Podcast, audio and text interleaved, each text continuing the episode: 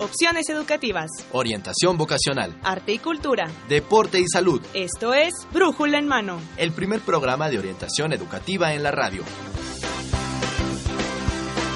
Una producción de la Dirección General de Orientación y Atención Educativa y Radio UNAM. Comenzamos.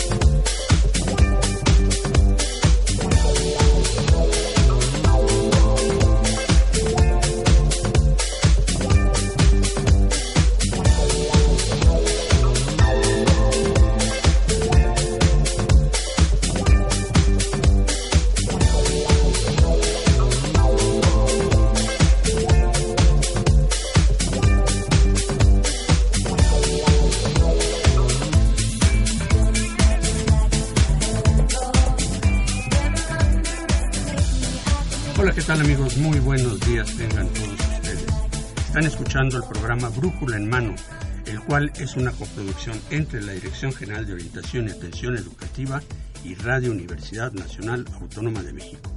Hoy, lunes 29 de agosto de 2016, estamos transmitiendo el programa número 1052 con un tema muy, muy interesante. Sé que todos van a estar muy atentos a esto y bueno, pues eh, quisiera que lo presentara mi compañera Dora María García. Dora, ¿cómo estás?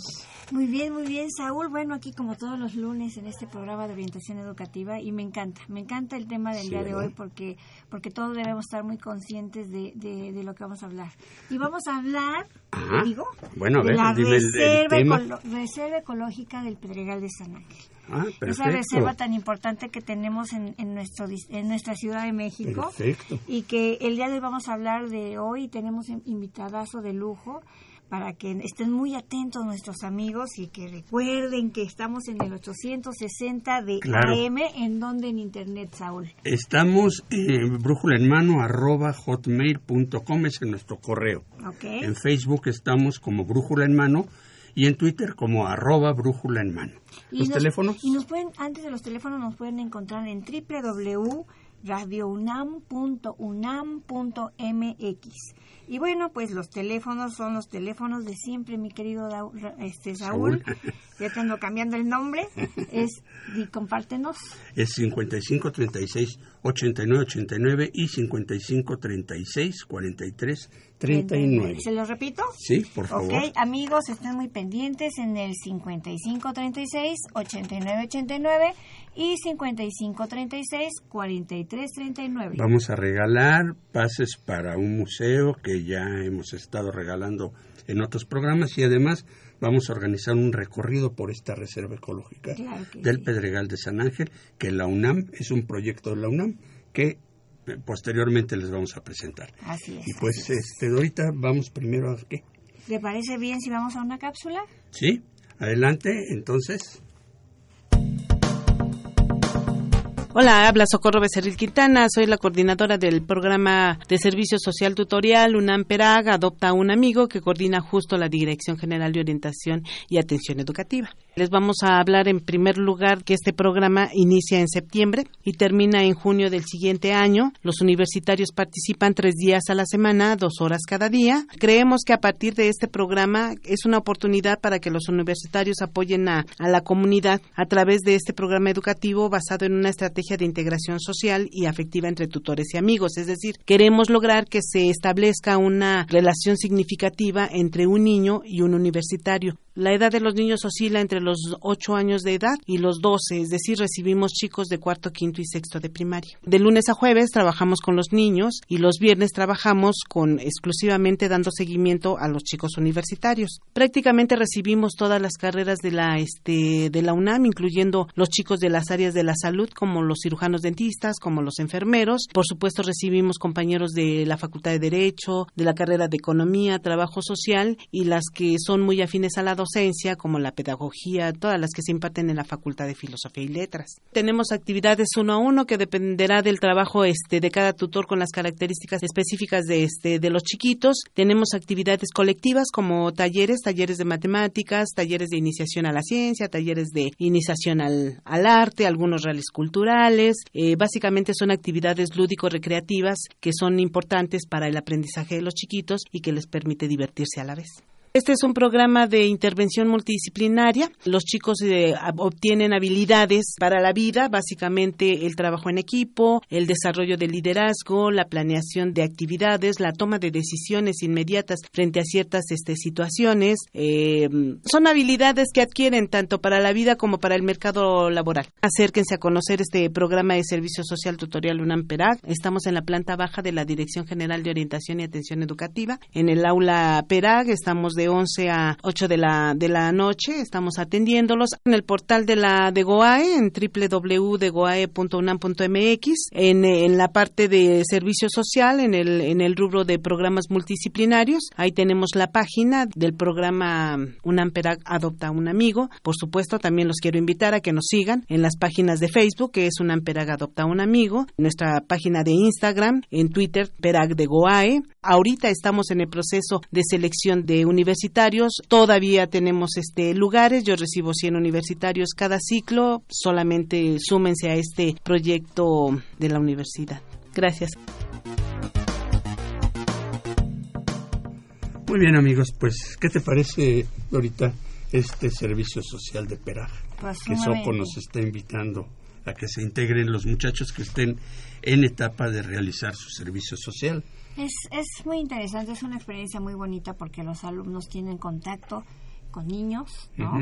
y, adquieren muchas, muchas experiencias muy vívidas con ellos, ¿no? Y en una ciudad, pues a veces deshumanizada y todo esto es un gran proyecto, ¿no? Así que de repente, o sea, pues muchachos egresados de diferentes carreras de la universidad, pues adopten a un niño de escuela primaria y bueno, le enseñen las primeras cuestiones de, de, la universidad y que un día él aspire a llegar, ¿no? Este, es muy bonito. Claro, claro. Muy bonito, los invitamos. Y después a, a compartir con ellos todos sus conocimientos. Claro, claro, y sus experiencias, además van al partido de los Pumas, lo llevan a Universo, no, no, no, no, es una fiesta, pero los ayudan también a estudiar. Claro que hacer sus tareas, etcétera. Y al desarrollo de habilidades académicas. Muy bien, Dorita. Y bueno, pues ahora sí vamos a presentar a nuestro invitado que ya lo tenemos aquí esperando. Dorita, ¿quién tenemos aquí en el estudio? Pues ya les había dicho, amigos, que hoy el tema es Reserva Ecológica del Pedregal de San Ángel y por supuesto el día de hoy tenemos a un invitado de casa. Él es el arquitecto Pedro Camarena Berruecos. Él es responsable de proyectos especiales de la Reserva Ecológica del Pedregal de San Ángel, el famoso REPSA. Y bueno, al cual le voy a dar la más cordial bienvenida. Es un honor y un gusto tenerlo aquí. Muchas gracias, muchas gracias. Muchas gracias por estar aquí. Gracias a este ustedes por la invitación y, bueno, un saludo a todo el auditorio. Muchas gracias. Pues ahorita comenzamos pues con comenzamos, las preguntas eh, es, es bien interesante este tema de la reserva ecológica del Pedregal de San Ángel. Y bueno, pues primero me gustaría que nos compartiera arquitecto Camarena sobre qué es esto de la Reserva Ecológica del Pedregal de San Ángel, el REPSA, y, cómo es. ¿no? Mm. Para empezar y que nuestros amigos se empiecen a ubicar en, este contexto, ¿no? Bueno, eh, pensando en una definición de qué es la Reserva Ecológica del Pedregal de San Ángel, de la UNAM, es un socioecosistema que está adentro de una ciudad, una pequeña ciudad de 200.000 habitantes, más o menos, dentro de una ciudad, de una megalópolis de 22 millones de habitantes. estamos hablando de una área natural protegida de 237 hectáreas que convive todos los días con una megalópolis que la que de alguna manera ejerce una presión importante sobre esta. Por supuesto. Eh, digamos, es un experimento también muy interesante a nivel, a nivel ciudades, porque estamos viendo una serie de interacciones de la ciudad con este entorno que nos están dando muchas señales de cómo aprender a convivir mejor con los espacios naturales que todavía hay dentro de, las megalópolis. Y entonces tenemos gente interesada de todas partes del mundo, en lo que pasa allá adentro. Ah, pues es un oasis, ¿no? Digamos, dentro, dentro de esta ciudad. Dentro de esta ciudad y en esta área de Ciudad Universitaria esta reserva ecológica, ¿qué porcentaje este, ocupa? Muy, es, es, es muy interesante saber que el área de reserva eh, ocupa el 33% del área total del campus de Ciudad Universitaria. Entonces tenemos 730 hectáreas de CEU, 237 son reserva ecológica. Y esta proporción es muy buena porque si todas las ciudades en todo el mundo tuvieran áreas de reserva en, más o menos en esta proporción, pues estaríamos hablando de ciudades muy, muy eh, bien dotadas de área verde, de área natural, de área silvestre, que brindan servicios ambientales muy importantes para las ciudades.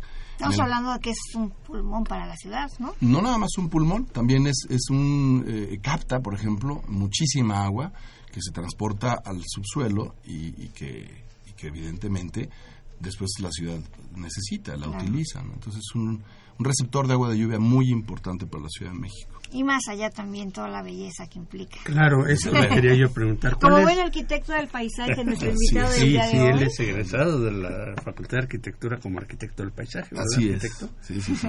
Oiga, y este, y más o menos la historia de esta reserva ecológica, ¿cuál es? ¿Cómo, cómo se origina todo este pedregal, toda esta hermosura, ¿no? Es una hermosura lo que vemos a diario en CEU.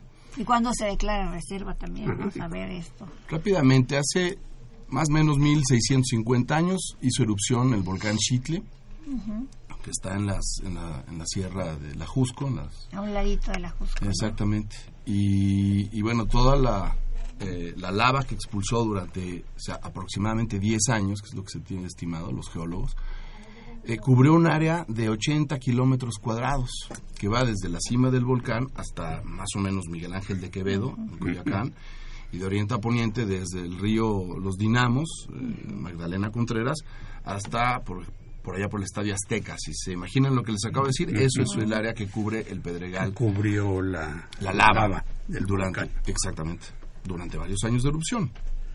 Ahora, eh, en la actualidad solo quedan a nivel de la Ciudad de México, porque es, este es un, un, pedregal que va desde los 2.300 metros sobre el nivel del mar, o sea, la parte más baja está en el pedregal de San Ángel, ¿no? uh -huh. hasta la cima del volcán, 3.000 metros sobre el nivel del mar. Lo único que queda en la parte baja es lo que, guarda la UNAM, es lo que resguarda la UNAM. O sea, uh -huh. es el único matorral importante que queda de todo lo que fue ese, ese extenso mar de lava. ¿no? Claro. Entonces es muy importante para la, no solo para la UNAM, sino para la ciudad y para el país, que la UNAM resguarde esto, ¿no? que es un tesoro natural, es un ecosistema único en peligro de desaparecer uh -huh. Y tal.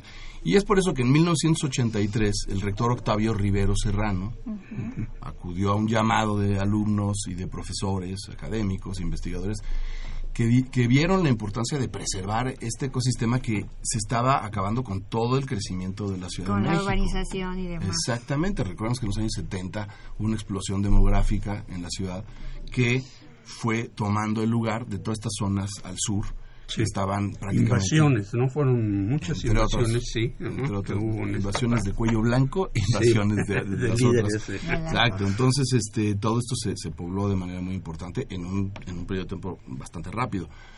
Por lo cual, en la UNAM se decidió proteger, eh, lo, el, el, rector, el ex rector Octavio Rivero Serrano, tuvo pues, la gran visión visión. de hacer caso y decir, ¿saben qué? Sí, se va a reservar esto. Al principio eran 124 hectáreas Uh -huh. y en, diferent, en los diferentes, en los años subsecuentes, con el eh, doctor Sarucán, se creció hasta llegar a un número con el doctor eh, de la Fuente Mm. a, dos, a 237 hectáreas. Wow. pasó de 124 de 124 a 237. 33% de nuestra ciudad universitaria es sumamente. Así es. Así y es, es área protegida, o sea. Es ahí... área natural protegida eh, que resguarda la, la, Universidad Nacional en sus terrenos. Ya, ya he comentado un poco sobre la importancia de, de por qué es importante conservar un área de, natural ¿no? urbana como esta, pero ¿cuáles son los principales objetivos de, de, la reserva ecológica? Siendo esto un pedregal o demás, bueno, como que era difícil, ¿no? También como una reserva. No es, no es así, arquitecto. Este... Mire, una, una de las razones, desde luego, pues es la biota, ¿no? O sea, los animales y plantas que habitan en ese ecosistema son especies raras, son especies eh, porque eh, en este territorio confluyen especies de los trópicos y también especies de los bosques, de los bosques templados. Es una zona que por sus características, ubicación geográfica, eh, pueden convivir plantas de, diferentes partes, ¿no? Tropicales y, bosques húmedos, templados. Entonces, por eso es muy importante como e, ecosistema. Eh, en cuanto a fauna, bueno, les podría dar algunos datos. Por ejemplo, hay más de 1.500 especies de fauna. Ahora, lo que pasa es que hay, hay, hay grupos importantes como los insectos que son muy numerosos. Y bueno, ha habido algunas extinciones. nos decimos pumas, los que somos del UNAM, pues porque había puma en esa zona. Que ya no hay. Más, ya no hay. más que nuestra mascota. Más que los que están ahí guardados para, los, para los equipos, para los de juegos, ¿no? De y en cuanto a flora, tenemos eh, en un listado que se hizo hace siete años y que se está actualizando más de 330 especies de flora, de las cuales hay dos especies endémicas muy importantes, un pequeño cactus que se llama eh, Mamilaria sanangelensis o jagueana eh, y una orquídea que se llama Bletia urbana. Y estas dos son endémicas, es decir, solamente se dan solamente en ese lugar.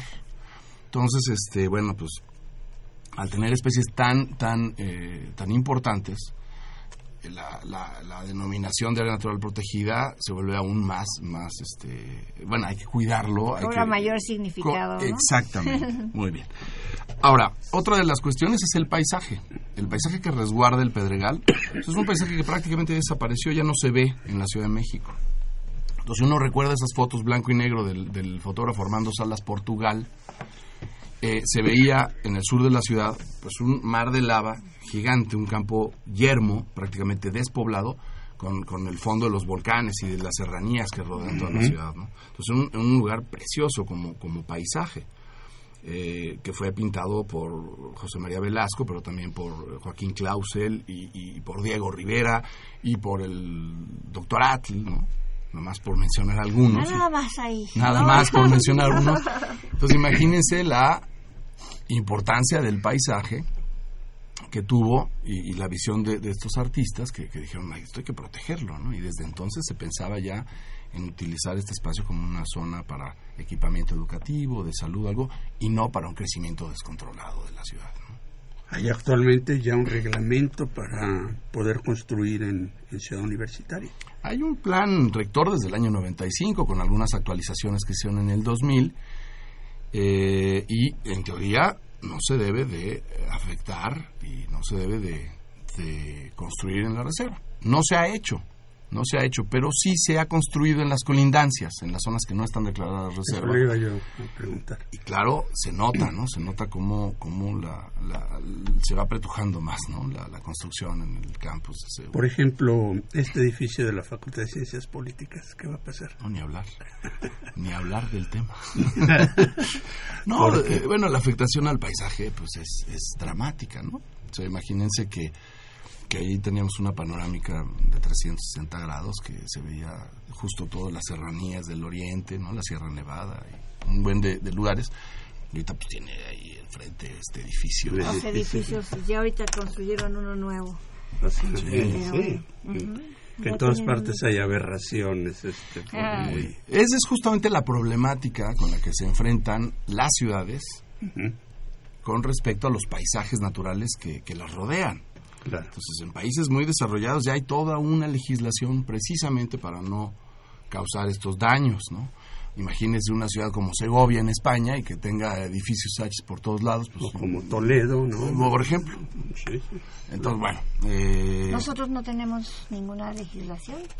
Hasta el momento no hay una legislación, eh, o si la hay es muy, muy ambigua en cuanto a la protección del paisaje y deberíamos de, pugnar por hacer una legislación más poderosa o más fuerte o no sé cómo decirle, más contundente para proteger los paisajes, porque México es un país que por su biodiversidad y su, y sus, y su cultura tiene que proteger los paisajes que rodean, no podemos estar deteriorando estos paisajes como lo hemos hecho hasta la fecha. ¿no?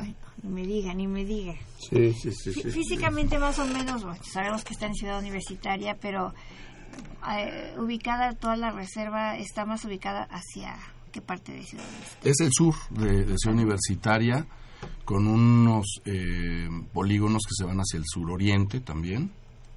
Y, las zonas de amortiguamiento que algunas están en lo que son camellones o, zonas de circuitos y que fungen o funcionan como corredores de biodiversidad, o sea, como, corredores o pequeños nichos fuera de las zonas núcleo mm.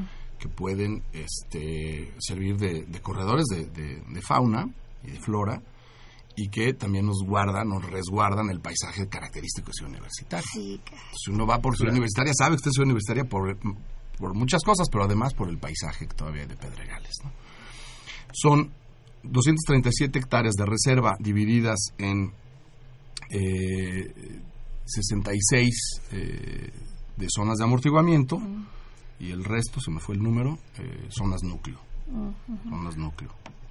y arquitecto, este, ¿quiénes integran el comité técnico para la conservación de esta reserva? ¿Quién, qué, ¿Qué entidades son las que le dan este validez científica, técnica, en fin? Bueno, es un cuerpo colegiado muy muy importante, ¿no? Son directores de institutos, facultades y de dependencias universitarias. Lo preside el Instituto de Biología, su director, eh, el doctor Víctor Sánchez Cordero, director del Instituto de Biología, y bueno, está el secretario ejecutivo, que es el doctor Luis Zambrano, eh, es el que preside, bueno, es el, secretario ejecutivo de la Reserva. Y bueno, están la Facultad de Arquitectura, está el Instituto de Ecología también, el Instituto de Geografía, el, el Programa Universitario de Medio Ambiente, que ahora es el Programa de Estrategias de la Sostenibilidad, el PUES, antes PUMA. Están las dependencias de obras, de servicios generales, de patrimonio universitario, protección civil, jardín botánico, eh, no sé si se me está escapando algún otro, pero... Eh, en su mayoría. Ecología, biología, geografía. Sí, pues sí, es un comité sumamente importante. Muy importante. Que abarca diferentes áreas de, Desde luego. de la misma ciudad universitaria. Claro, claro. Eh, Dorita, ¿qué te parece si vamos rápidamente a una cápsula explicativa sobre esta reserva ecológica? Pero tenemos regalos. Sí. Tenemos cinco pases dobles para el Museo de Memoria y Tolerancia, eh, para cualquier fecha o demás, cinco pases dobles.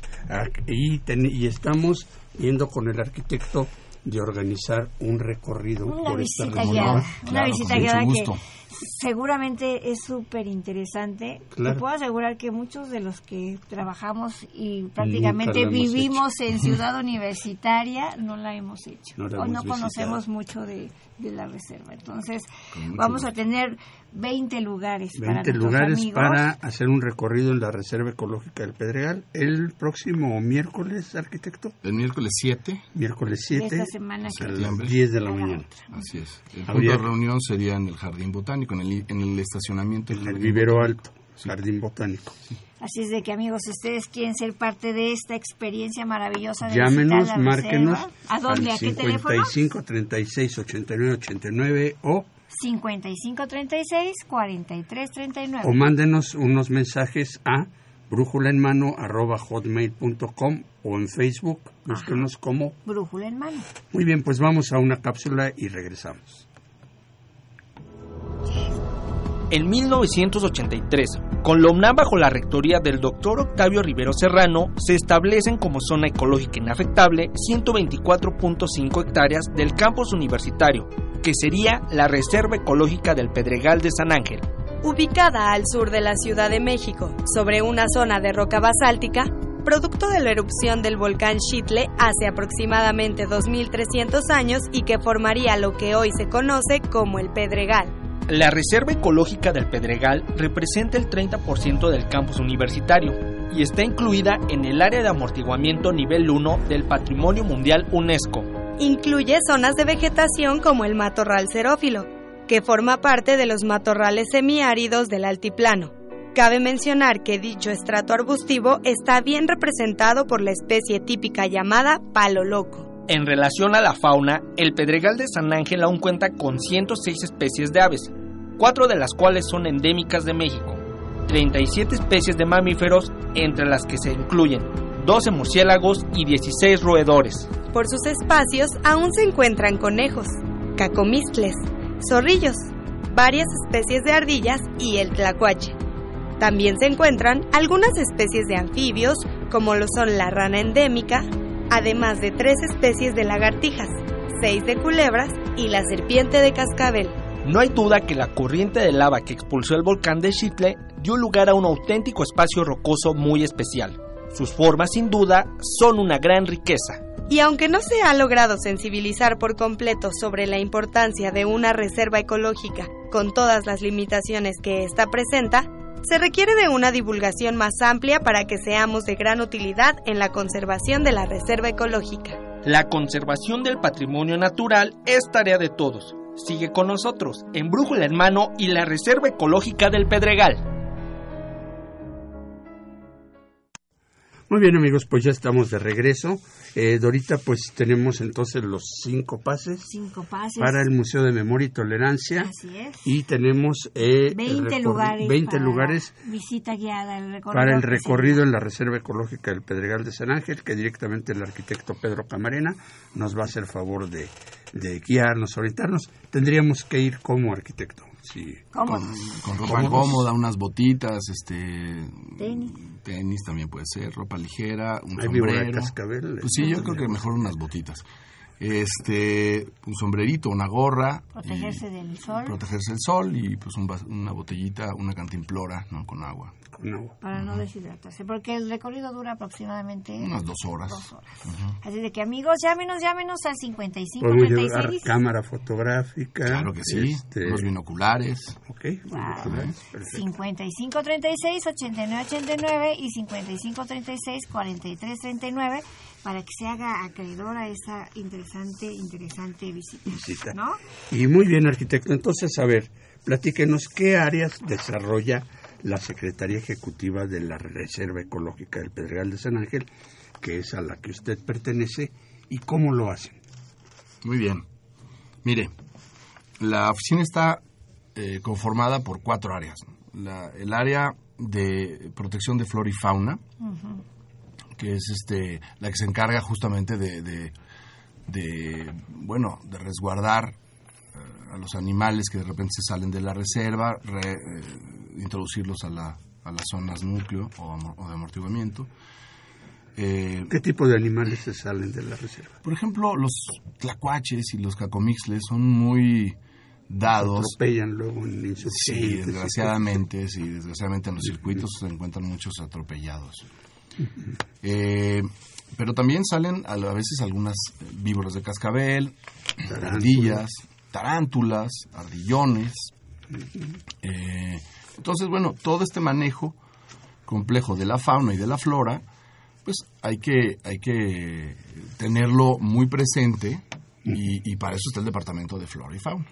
Después está el, el, departamento, bueno, el departamento de flora y fauna lo lleva eh, el biólogo Guillermo Gil. Un compañero que es experto en el manejo de, fauna y flora también.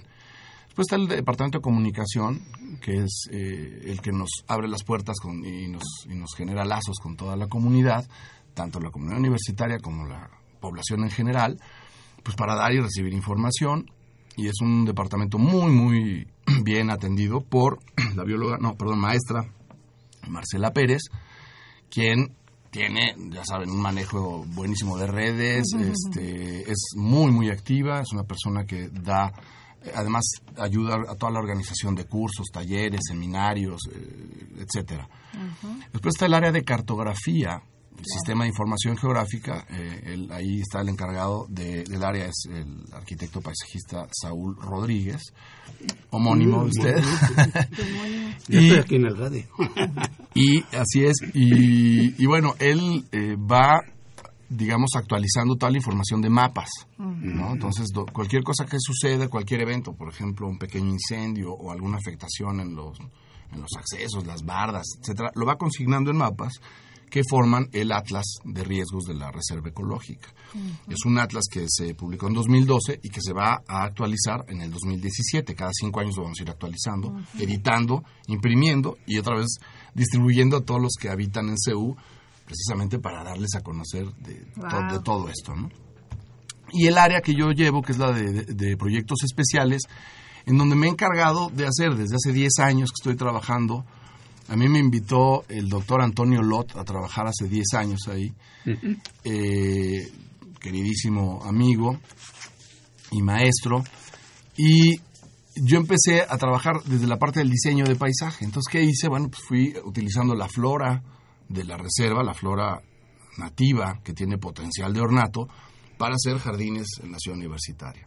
Oh. Entonces ya se han hecho más de 30 jardines con especies de, de- de la flora autóctona para convivir mejor con la reserva ecológica y generar, digamos, corredores de biodiversidad y zonas de amortiguamiento, además de que son plantas de bajos requerimientos de agua, sobreviven con las lluvias del verano y aguantan hasta el año siguiente, bajo mantenimiento, casi cero mantenimiento, y bueno, pues que brindan un, un nivel, eh, bueno, un- le, le aportan eh, elementos de biodiversidad al campus, ¿no? no nada más pasto y Pero eso de corredores de, biodiversidad. que decía corredores de mantenimiento, ¿o ¿de qué era? No, no, los corredores de biodiversidad De son biodiversidad. zonas que unen, por ejemplo, grandes, eh, Los base que decía hace rato, las zonas núcleo con las zonas de amortiguamiento.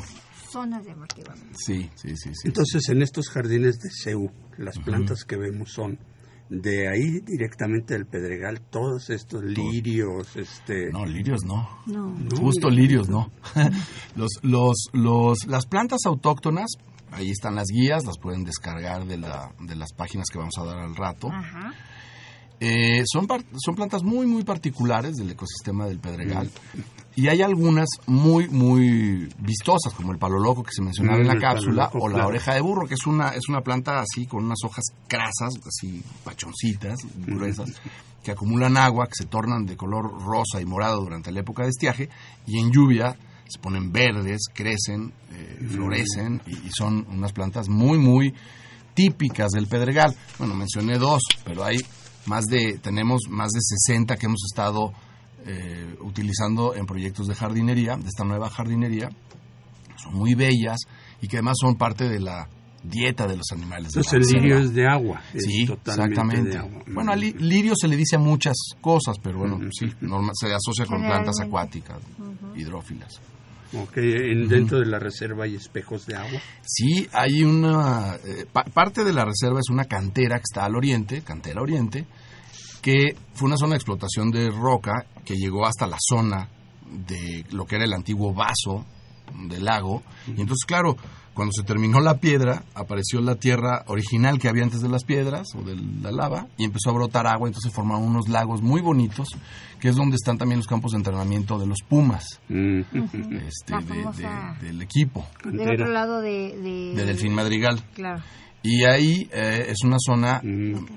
que, que, bueno, tiene unos cuerpos de agua muy interesantes donde se están llevando a cabo experimentos eh, para, el, para el ajolote, para el, el rescate de la especie de esta salamandra acuática muy famosa que es Xochimilco. Precisamente el doctor Luis Zambrano lleva ese proyecto experimental de eh, conservar esta especie que está en peligro también de extinción, desgraciadamente.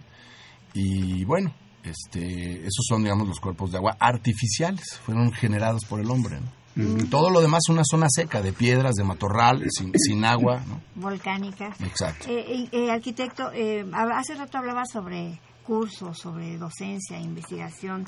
Me gustaría que ahondáramos un poquito más al respecto para que los que estén interesados pudieran escuchar algo, ¿no? ¿Cómo no? Mire, la, la reserva ofrece varios cursos, eh, talleres, eh, or- hemos organizado semanas de difusión, etcétera, y todo esto para enseñarle al público lo que se hace, lo que se investiga en la reserva ecológica. Eso le iba a preguntar, ¿son cursos abiertos al público? en su... A universitarios. Bueno, en su mayoría universitarios, pero también al público en general. Por ejemplo, hay el curso de accidente ofídico, de contención de accidente ofídico, es un curso que se da, eh, lo da Guillermo Gil, el biólogo, que, ah, bueno, enseña cómo atender a una persona que fue mordida eventualmente por una serpiente cascabel. ¿no? Entonces esos cursos son muy buenos porque a los bomberos, por ejemplo, ya se les dio, y entonces ya nos ayudan a, a- a mantener cualquier problema de este tipo, a- atacarlo de, de- muy rápido y, y mientras más rápido se, se le dé eh, seguimiento a un, a un accidente de este tipo, mucho mejor la recuperación ¿no? de la persona. Entonces, eh, él da cursos de esto. Y luego, por ejemplo, tenemos cursos más al interior de la, del campus universitario, que son la semana, perdón, el taller ProRepsa, que es un taller de adopción de la reserva ecológica, en donde toda, invitamos a todas las, las dependencias que colindan con la zona de, de, de reserva ecológica a tomar este curso taller para que nos ayuden a proteger la reserva ecológica. Porque digo, siendo una Vecinos tercera... del Pedregal. Vecinos de la reserva. Siendo una tercera parte del campus, seis personas que estamos en la oficina no podemos con todo. Claro. Entonces invitamos a la comunidad a que sean ellos los que nos ayuden a evitar incendios, a evitar el tirar basura dentro de cualquier tipo, residuos eh, sólidos y también, por ejemplo, residuos de jardinería, orgánicos. Entonces, estamos tratando de hacer que el campus como ciudad funcione y entienda la reserva, pero no solamente la entiende y Edu- sepa, educarnos para ser responsables. pero actuar también, ¿no? Actuar en, el- en la protección de, la, de una zona tan importante. Y dice usted que tienen un dron que hace el monitoreo por Sí, también. zonas. Sí, sí, sí, es nuestro Va juguete. tomando. Pues toma fotos y video y es este es una herramienta buenísima Sí, sí. y fundamental para poder este registrar cambios, para poder monitorear, para poder por ejemplo, ¿no? Tuvimos un incendio y, y volamos el, el dron sobre el incendio, entonces vimos cómo fue atacado el incendio, dónde pudo haber habido un error, dependiendo de cómo venía el viento, se veía claramente las columnas de humo. Ay, qué padre. ¿no? Entonces, entonces, bueno, la verdad es que sí tenemos información muy, muy buena que, se, que, se- que es capturada con un dron, ¿no? A diferentes alturas. ¿no? Eh, ah, bueno, ya que estamos invitando a nuestros amigos a la visita guiada en la reserva, este, generalmente hacen ese tipo de eventos. Ahorita me Sí, claro. dudas. ah, No, por supuesto. Eh, hay, me parece que todos los sábados, eh, esto lo, lo pueden corroborar con, con Marcela Pérez, eh, hay un- una cosa que se llama pajareo, que es salir a observar aves, ¿no? Entonces, Ujú. este, ahí se pueden meter a la Y página. registrar qué tipo de ave es, Así es, todo eso. así es, así es, así es. El otro día llegó, mandaron en, eh, en un tweet o en alguna nota de estas información que habían visto un, un pequeño pajarito, no, que, que es muy raro, que ya que prácticamente no se ve este, en la reserva y bueno, vieron uno, tomaron la foto y, y, bueno, tener avistamientos de este tipo de, de aves es muy importante. Porque quiere decir que la reserva está funcionando para eso, para seguir manteniendo especies de flora y fauna nativa. Y abre- aves migratorias que También, desde luego. estén ahí un rato y sigan Así es, su viaje. son parte de, la, de las aves, del listado de aves que hay en la reserva ecológica, una parte son migratorias. Entonces, este, sí es un ecosistema que sirve también como isla, como lugar de paso para, para especies de, de aves. Entonces están estos cursos eh, para estudiantes, Claro. cursos eh, generales para Ujú. la población. y además hay, eh, eh, no sé, algunos planes de maestría, doctorado dentro de ellos o eso. No, la reserva sirve como, como lugar, como laboratorio vivo para muchos estudiantes de maestría eh, y doctorado que hacen sus, sus investigaciones en las zonas de reserva. Claro. O sea, es además una universidad Claro. que tiene un campo para hacer experimentos, para hacer investigación. Programa de servicio social tienen También tenemos un programa de servicio social en donde han, han venido alumnos de geografía, ciencia sobre todo, arquitectura, arquitectura de paisaje, eh, tuvimos por ahí algunos historiadores, o sea, gente, jóvenes que están eh, haciendo trabajo de investigación en la reserva ecológica y que después eso les sirve para hacer sus tesis. ¿no? Ujú. No, pues muy interesante. Oiga, eh, arquitecto, ¿y mm, de qué herramienta se vale la reserva para poder compartir y generar el, el- el conocimiento? Que, que se genera allí, ¿verdad? Es muy interesante esta parte porque pues, está también como la ¿Cuáles parte son sus difusión, herramientas ¿no? para Bueno, dar a conocer esto? Yo creo que la más importante es todo lo que se ha publicado, el acervo que tiene la Reserva Ecológica, pues es un, es un acervo muy, muy eh, importante, eh, tesis, tesis de, de licenciatura, maestría y doctorado. También hay publicaciones, libros que se han hecho sobre el ecosistema, sobre los listados florísticos de fauna, sobre muchas eh, especies que habitan en- en- en la reserva. Y estos libros se pueden descargar de la página de la Reserva Ecológica. Están todos los libros en PDF. ¿Cuál es la descargar. página? Ya de una vez. De una vez, la, De una la, vez. la- la página es www.repsa, Repsa. repsa.unam.mx Sí. y ahí se pueden meter a la parte de divulgación, eh, a, a la biblioteca y ahí van a encontrar todas las publicaciones que hay. Este, sobre, sobre la reserva. Esa es un buen, una buena forma de comprender la, la naturaleza que nos rodea en el campus. Y de una manera muy sencilla, pues nada más es descargar Claro, y ya. claro. Perfecto. Eh, bueno, y, y lo otro son las redes sociales, ¿no? Eh, tenemos también eh, Facebook, Pues Reserva. lo decimos, ¿no? Sí, sí, es Reserva, eh, UNAM o Repsa. Ajá. Reserva UNAM. Repsa UNAM, creo que es el Facebook, y Twitter también. Es, eh, el Twitter se los doy ahora. Es Está en la página. Facebook, ¿verdad? En Facebook, sí. Ahí nos encuentran como Reserva o Repsa o Reserva Ecológica del Pedregal de San Ángel. Ahí aparece. El Twitter es Repsa-UNAM. Y eh, bueno, también eh, hay un boletín informativo que cada 15 días se manda a tu correo electrónico por si quieren recibir información. Se meten a la página, lo solicitan, dan un, este, un correo y les llega el boletín que es quincenal. Ahí se, ahí se mencionan todas las actividades, todos los cursos, los talleres, las salidas de visitas a campo. También tenemos un programa de recolección de basura, entonces también convocamos a la gente que nos ayuden a limpiar zonas de la reserva, a extraer flora exótica. En fin, hay un buen de actividades que están en el boletín, que Los es quincenal. padres de, perdón, los mismos padres de familia pueden llevar a sus hijos a recoger basura. O los mismos hijos pueden llevar a sus padres. También, más bien así es como, como pasa, ¿no? A- Aquí nos llamó María del Carmen Cantú Díaz, que ella está interesada en la visita guiada. Ella nos llama desde Tultitlán, Estado de México. Sí, es Estado de México, ¿verdad? Sí. Y ella nos dice, ¿cómo llegar al lugar donde será la visita guiada? Desde Tultitlán. Ella este, no, seguramente no conoce y bueno, tiene que llegar a- al Metro Ciudad Universitaria primero, ¿no? Que es la línea verde. Sí. O el Metrobús del Centro Cultural, que es el, el- la estación de Metrobús, que aportó Insurgentes, ¿no? Oh, este, eh, a la, a la zona cultural, y de ahí caminar hacia el Jardín Botánico. Es una caminada un poco, una caminata un poco larga, pero bueno.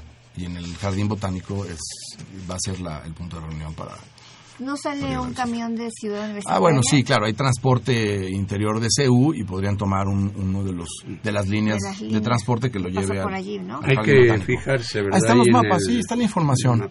Pero sí hay que cruzar insurgentes por abajo y, Ujú. y ya se va hacia el poniente, que es donde está el jardín botánico. Ujú. Ok, el que Instituto María de del Carmen Biología. no se lo pierda. Exactamente. Que no se lo pierda porque la verdad es, es hermoso. Ahora, la- la- lo ideal sería que se pongan en contacto con la a través Con de la nosotros. página, a través de ustedes. O con nosotros y nosotros organizarlos para... Sí, voy a dar el teléfono también de la oficina, A ver, que es el 5622-5204. 5204. ¿mm? y ahí también pueden este, confirmarnos que quieren ir a la visita, ¿no? Por teléfono, vía teléfono, 5622-5204. Muy bien, muy bien amigos, pues este, eh, para terminar nuestra entrevista vamos primero a una sección que es la UNAM, sus carreras y su campo laboral, con la carrera de diseño industrial y posteriormente y rápidamente haremos nuestro eh, noticiero de orientación en corto. Adelante. Ay, hijo, me ponen muchos peros para entrar a tu oficina. No me dijiste que estuviera tan difícil, pero por fin ya llegué. Mamá, te dije que hoy estaba muy ocupado y no creo que pueda ir a comer contigo. Tengo varios proyectos por hacer y entre ellos está realizar unos puentes para una carretera allá por Guanajuato. Ah, chiquito, ahorita que dijiste puente, a ver si ya te vas planeando el puente, pero para el 15 de septiembre, para irnos allá con tu tía Chayito a Guanajuato. Ay, mamá, eres bien simpática. Ah, pues ríete, hijo. Por cierto, ¿qué crees? Me enteré que la Margarita, la hija de mi comadre, la que vive por allá por la casa, se casó con un físico muy reconocido de la UNAM. Ay, pues sí, mamá, pero acuérdate que el físico atrae, pero el diseñador industrial enamora. Ah, mijito, eres re simpático. Ya mejor te dejo trabajar ahí nos vemos en la casa.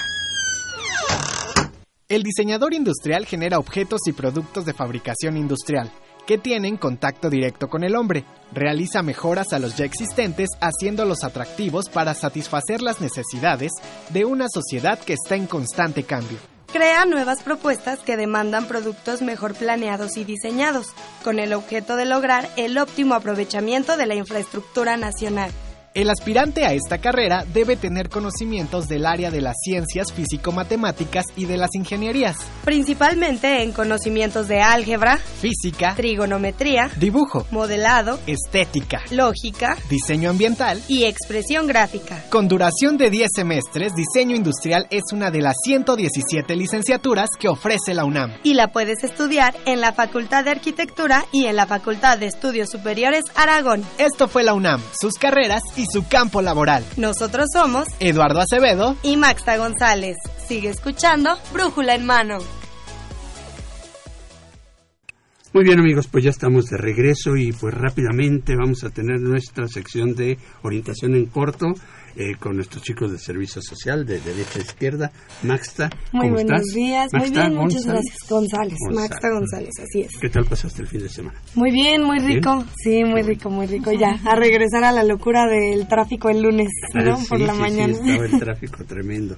Y este Toño Peralta. Hola Saúl. Dora, arquitecto. Camarena, muy buenos días a todos. Pues así es, esta semana les tenemos diplomados, conferencias, cursos y pues pónganse muy atentos, vámonos a nuestras recomendaciones. Claro que sí, esto es orientación en corto. Muy bien, pues les comentamos que el Instituto de Investigaciones Estéticas nos invita el 2 de septiembre a la conferencia La azarosa vida de Félix A. A. Sommerfeld, un espía de la Revolución Mexicana a las 12 horas. Y la conferencia La visión de lo real en la pintura andaluza del siglo XVII. Y esto es el 8 de agosto a las 4 de la tarde. Claro que sí.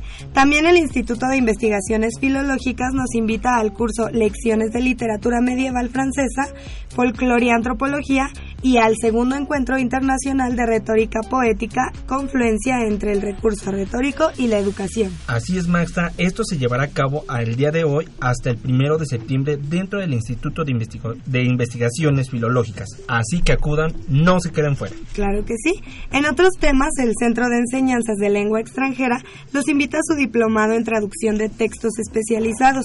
La convocatoria estará abierta hasta el día 30 de septiembre del 2016. También acudan a su conferencia Meto- Metodología para la construcción de un diccionario de uso basado en el habla oral y esto será el 31 de agosto de 12 a 14 horas en el auditorio Elena da Silva. Claro que sí.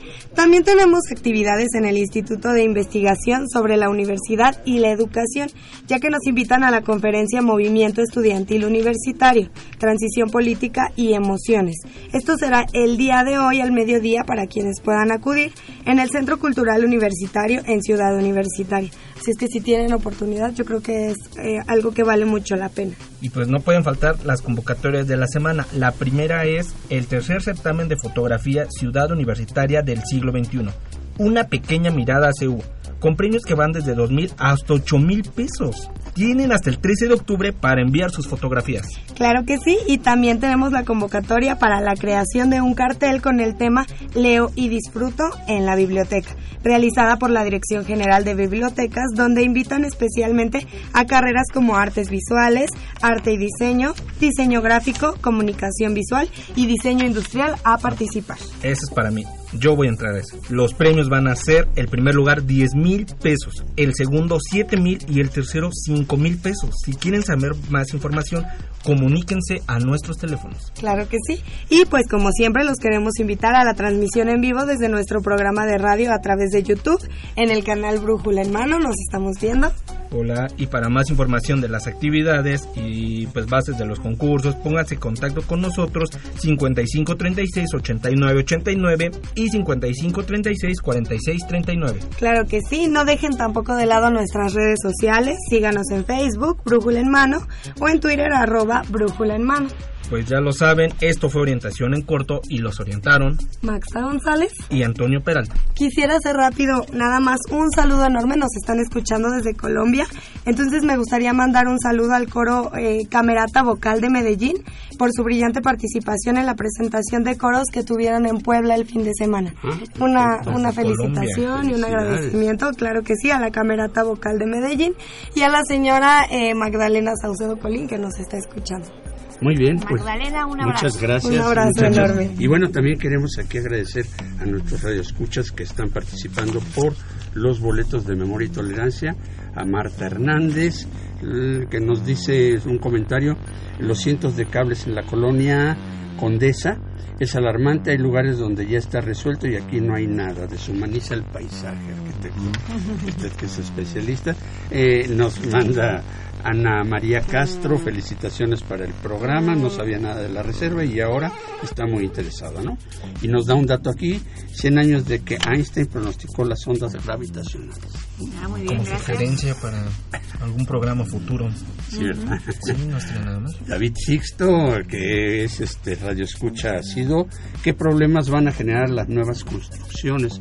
No sé exactamente a qué se refiere alrededor de Seúl, pero bueno, pues, ya lo hemos platicado, falta de agua, espacio, este eh, paisaje. Fragmentación del ecosistema. ¿No? Pero bueno.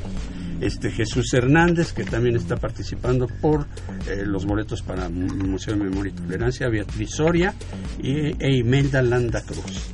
Muchas gracias a ellos. José Guadalupe Medina también por el museo y, José Guadalupe Medina le tiene al arquitecto una pregunta. ¿Cuál es la pregunta, arquitecto? ¿Cómo se afilia la población civil a este organismo ecológico? Bueno, eh, hay, hay que meterse a la página de la Reserva Ecológica y en Facebook también y, participar activamente en las actividades que se convocan desde la, desde la Secretaría Ejecutiva. Eh, hay grupos eh, muy, muy activos en pro de la conservación de la reps. Pues gracias José Guadalupe por intégrate a estos grupos. A estos grupos de recorrido, ¿no? Ah, es para el museo que participará. Y bueno, de las personas que quieren eh, ir a esta visita guiada arquitecto está Dalila Picasso de Catepec, Rosa Guadalupe Centeno de Miguel Hidalgo, Eduardo Aguirre Bautista de Amadero, eh, José Luis García Rubro del Álvaro Obregón, Laura Díaz eh, de Coyoacán, Carlos Martínez de Cuauhtémoc, Eva Cipriano de Madero, eh, Luis Cruz del Ángel de Tecamac, Juana Dorantes de Nicolás Romero, Arturo Palomares Aguilar de la Gustavo Madero y María del Carmen Cantú Díaz de Tultitlán. Y Dora García de aquí Brújula Mano. Saúl Rodríguez, pero tenemos Feria del Empleo. Con mucho gusto, con mucho gusto los esperamos. Eh, nos vemos ahí en, en, De acuerdo, eh, a ver si nos hablan a nosotros. para, organizarlos. No, eh, no, van, no, son boletos, acuérdense, porque aquí dicen que quieren boletos, pero no son boletos. Vamos a hacer un listado. Ajá. Y, este, y nos vamos 56 22 04 43 nos, se pueden comunicar otra vez 56 22 04 43 o a nuestro correo de brújula en mano arroba hotmail.com. Escríbanos y nos organizamos para que el arquitecto, para irnos juntos con el arquitecto. Recuerden que es de este miércoles en 8, que es el... En el, en el estacionamiento del Jardín Botánico a las 10 de la mañana. A las 10 de la mañana. El Jardín Botánico del UNAM. Eh, es el miércoles 7, ¿no? Miércoles 7. Miércoles 7. bueno, muy bien, pues entonces estamos organizando esto y les decimos también a las personas que no obtengan boletos del Museo de Memoria y Tolerancia que pues si quieren integrarse al recorrido, bienvenidos. muy bien, sí, claro. O, ambos, ¿no? Sí. Bueno. Y, bueno, ¿qué les parece, amigos? Sí, para ya estamos en la recta final. En la recta final tenemos cinco minutos más. Sí. Y, pues quisiéramos que nos platicara sobre. Hay un programa interdisciplinario, interdisciplinario de servicio social. Nos comentaba hace rato. Sí. Sí, sí. comentar al respecto? Claro, como no, eh, la, gente de servicio social siempre ha sido un gran apoyo eh, que hemos tenido en la oficina. Eh, muchos de ellos han sido premiados con la medalla Gustavo Vaz Prada, que es la que se otorga a los mejores servicios sociales. O sea que ha sido de mucha ayuda para nosotros y para ellos el realizar actividades en la Reserva Ecológica. Es interdisciplinario porque tenemos, como mencioné hace rato, geógrafos, eh, gente de la Facultad de Ciencias, biólogos, físicos, matemáticos, gente de, arquitectura, de arquitectura de paisaje. Incluso hasta de comunicación, ¿puede ser? De comunicación, de artes plásticas, hemos tenido eh, eh, jóvenes que nos ayudan con, por ejemplo, la manufactura de carteles para la semana de la reserva, para el simposio tal, para el seminario fulano. Entonces, ha habido mucha participación, han, han sido premiados varios de ellos, y creo que es un programa muy, muy bueno porque, ya le decía yo, de ahí también a veces salen las tesis que van a presentar los alumnos, ¿no? Entonces se siguen con el tema y les ayuda a, a meter algún tema de tesis. ¿no? Oiga, arquitecto, y bueno, pues ya para finalizar, platíquenos de los medios digitales de difusión y cómo podemos ac- acceder a ellos.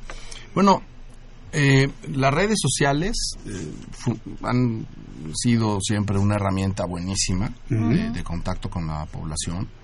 Ya mencionaba yo el Facebook, el Twitter, este, la página.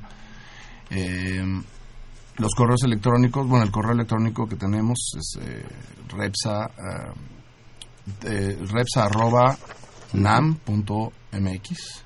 Sí.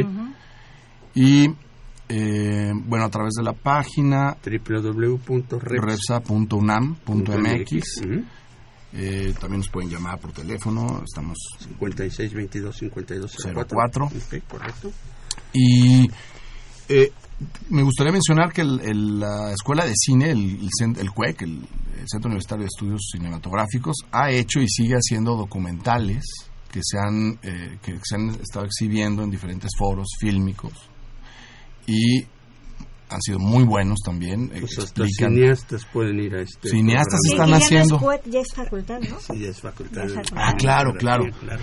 Exacto. Y, y entonces, bueno, todos estos medios nos ayudan a darle difusión a esta, a esta área protegida que tenemos en la UNAM. ¿no? Claro. Arquitecto, pues para terminar, ¿qué mensaje les puede enviar a nuestros radioescuchas sobre esta reserva?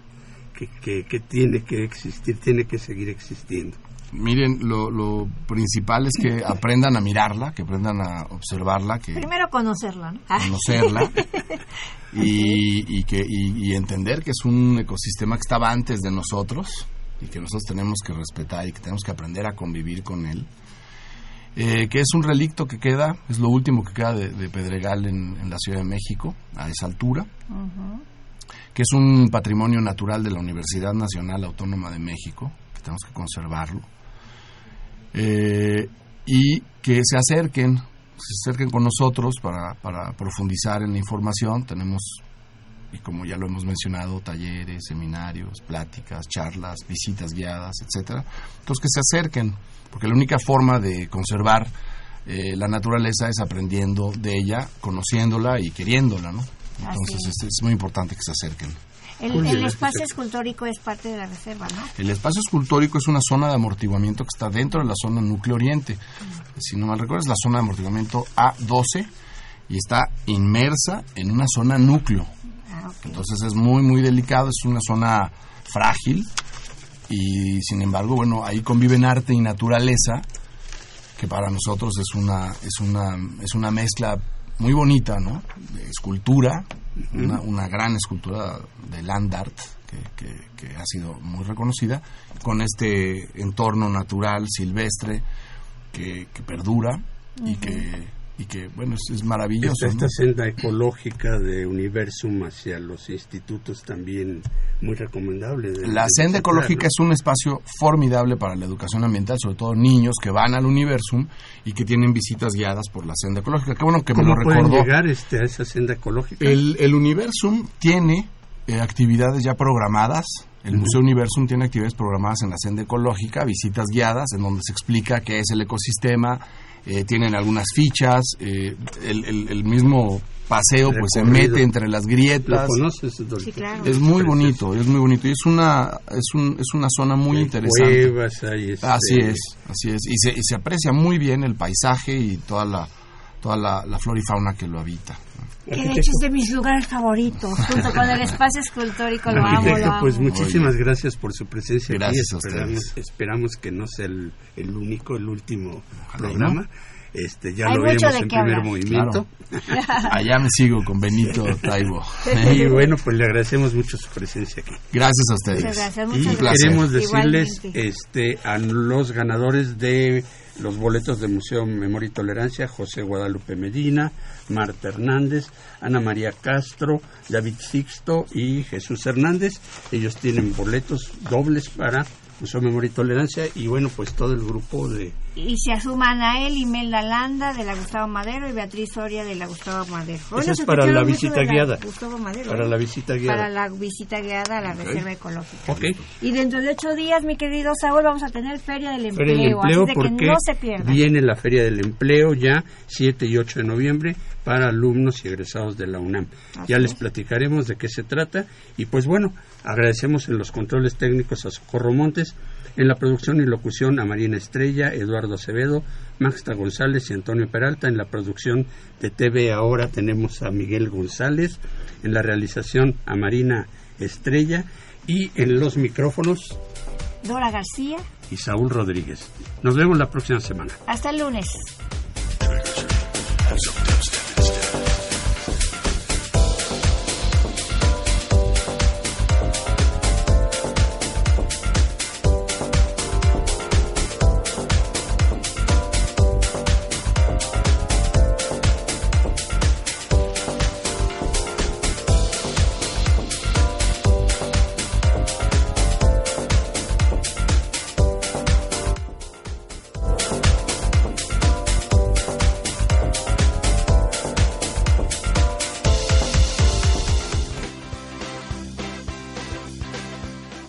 Dirección General de Orientación y Atención Educativa y Radio UNAM presentaron Brújula en Mano, el primer programa de orientación educativa en la radio.